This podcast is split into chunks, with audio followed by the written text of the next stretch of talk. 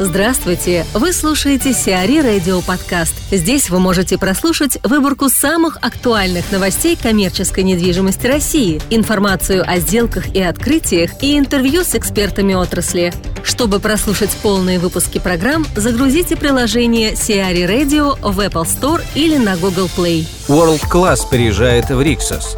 К 2020 году оператор премиальных отелей Rixers Hotels откроет в своих гостиницах спортзалы World Class. По информации источников, соглашение о намерениях между компаниями будет подписано 28 февраля 2018 года. Под брендом World Class будет работать 27 спортзалов в Риксос в 8 странах – в Турции, УАЭ, Египте, Хорватии, Грузии, Швейцарии, России и Казахстане. В России спортзалы сети появятся в двух отелях в Сочи и Крыму. Павел Шишкин, владелец группы компаний Tactics Group, рассказывает о секретах успеха инвестиционных компаний сегодня. Расскажите, с чего начинался бизнес компании? Бизнес компании начинался с консалтинговых услуг, и, по сути, очень длительный промежуток времени мы оказывали именно услуги для клиентов. То есть мы были консультантом по земельным вопросам, были консультантом по градостроительным вопросам. Мы брались за расчет различных темпов, тех э, каких-то показателей, которые могли или не смогли бы устроить город. На этом достаточно длительный период времени все длилось. Три ключевых момента в истории компании. Наверное, можно выделить даже не три таких у самых ключевых, а два. Первый это момент, когда мы вместе тогда еще с банком открытия и для банка открытия стали проводить сделку по Вивальде, в которой потом банк открытия сидел. И, собственно, я эту сделку принес в банк открытия, потом банк открытия нас попросил эту сделку провести. То есть мы были в моменты и покупки, потом дальше осуществляли строительство и взаимоотношения с банками, с генподрядчиками, в общем, со всеми. И для нас это был большой такой достаточно прорывный проект, на основании которого мы уже превратились уже из э, просто консалтинговой компании там, в девелоперскую и получили богатый опыт. И второй момент, который тоже очень был важный, когда мы действительно стали еще крупнее, это когда приняли решение не для кого-то уже что-то делать, а мы нашли проект «Большевик», и с этим проектом «Большевик» я уже пригласил туда Минца из O1 Group, и вместе стали его реализовывать уже не для кого-то, а, собственно, для себя. А 25 лет – это достаточно большой срок, и в России очень много всего произошло за это время. Как компания переживала кризис, наверное, вот самый чувствительный, где-то на 98-2008 года? 98 поскольку мы все-таки консалтинговая компания были, для нас прошло достаточно там спокойно. То есть мы просто в какой-то момент потеряли большое количество заказов, да, но ничего страшного в этом у нас не было. А в 2008 году мы там очень многому научились, потому что в этот момент как раз развивался этот проект Вивальди. У нас были взаимоотношения с банком Астри, с Deutsche Bank, которые являлись основными инвестиционными партнерами. И в период этого кризиса, скажем так, мы очень многому научились. Научились, каким образом э, вообще все стороны, связанные с девелопментом, смотрят в момент кризиса на ситуацию. И у всех это своя какая-то правда получается, у всех свои какие-то стратегии, и они меняются с кризисом. Скажем так, переживший однажды кризис, да, мы становимся намного сильнее, потому что мы понимаем, как действуют и как партнеры любого девелоперского проекта, как они думают. И мы, пережившие эти кризисы, сейчас считаем, что мы стали значительно умнее и сильнее. То есть этот кризис уже не такой страшный? Уже на, на прошлом опыте не так э, сложно переживается? Мы не могли его предсказать, но, как и все, что у нас в стране происходит, очень сложно сложно предсказывается. И даже выход из э, большевика, да, то есть у нас были другие суммы по выходу договоренности, даже подписанные документы. До того, как случился этот кризис, мы точно не жалуемся по поводу того, как мы вышли. И сейчас находимся в очень хорошем состоянии. То есть мы на этапе, наоборот, поиска проектов для покупки. То есть мы, другими словами, находимся в ситуации инвестирования. То есть мы в кэше, да, мы можем сейчас себе что-то позволить, а в кризис все, кто оказываются в кэше, они в очень благоприятной вот этой, этой ситуации находятся. А есть ли какая-то универсальная стратегия, которая позволяет компании работать эффективно, постоянно, там, невзирая на все какие-то внешние факторы? Таких стратегий, наверное, у нас не бывает.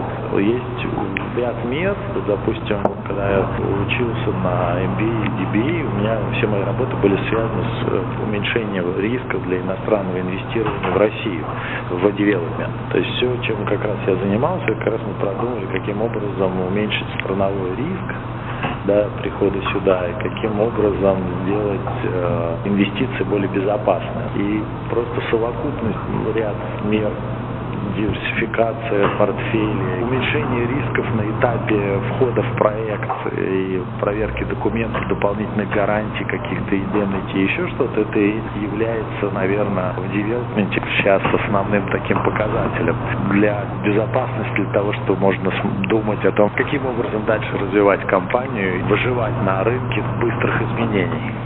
Скажите, когда в России было легче всего делать бизнес?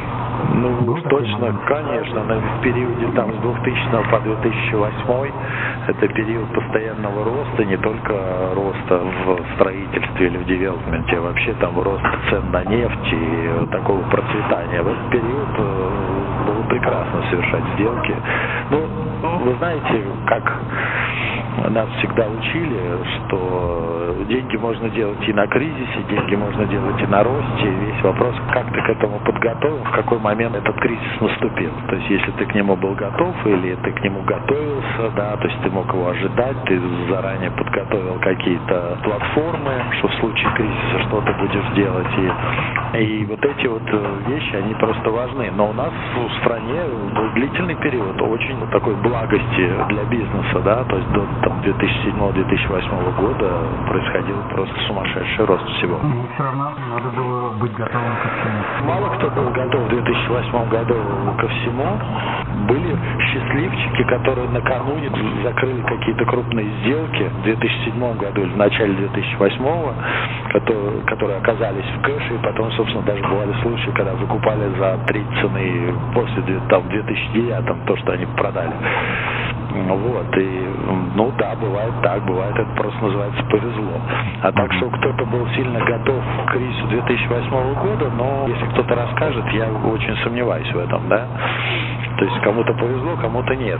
Какие-то вещи можно сделать и можно спрогнозировать, да, можно быть готовыми. Каким-то вещам просто вообще нельзя, да. То есть есть, например, изменение законодательства, которое у нас происходит да, с таким постоянством, каким-то вещам, которые очень сложно спрогнозировать, если ты делаешь девелоперский проект. Вот сейчас мы перестали входить в сам девелопмент, который длится долго. Допустим, крупные какие-то проекты, которые могут длиться там 7-8 лет, разбиты какими-то этапами, потому что что произойдет, как, как поменяется законодательство в течение там двух-трех лет, предсказать уже никто не может, а уж тем более на 6 на 7.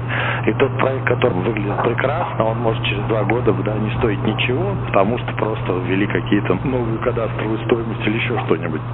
И поэтому на наш взгляд, сейчас какие-то долгосрочные проекты в новое строительство, э, это вот как раз страновой риск, он очень большой, и э, ну, временно мы не вкладываемся в такие проекты. Мы больше смотрим либо готовые здания там, с рефинансированием, либо в какую-то реконструкцию уже существующих строений, которые можно произвести там, в течение одного года-двух. Вот такие проекты, на, на мой взгляд, сейчас менее рискованные и более интересные. Да и для вас э, все-таки такая универсальная стратегия – это короткие деньги. Ну, сейчас в моменте, да, мы в длительные какие-то строительные проекты не входим, да, то есть что может происходить даже там на рынке жилья, вот сейчас новый этот закон, да, который выходит, каким образом он бьет по застройщику, ну, это, наверное, уже покажет сейчас практика, да, то есть он защищает больше, наверное, банки в первую очередь. В какой-то мере инвестора в эти квартиры, ну, точно делает дороже себестоимость у застройщиков, которые точно, которые начали строить два года назад и будут строить 8 лет, они это не закладывали в свою финансовую модель. То есть этот риск, он как бы появился, да, и сейчас с ним надо жить. Возможно, он не так сильно бьет по этой себестоимости, я так понимаю, что около 2%, но при этом это все равно очень большие потери. То есть это, скорее всего, будет просто дороже для конечного потребителя, потому что затраты все равно будут класс на, на их плечи. Но предсказать это было очень сложно.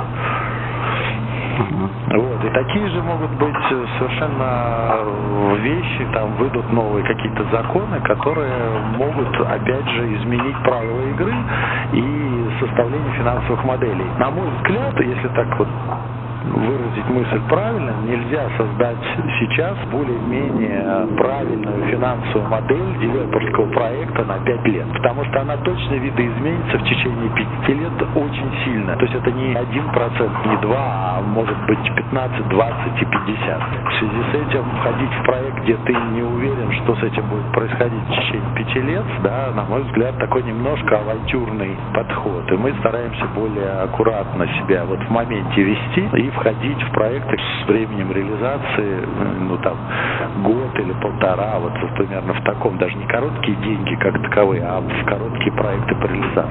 А какой совет вы могли дать начинающим предпринимателям?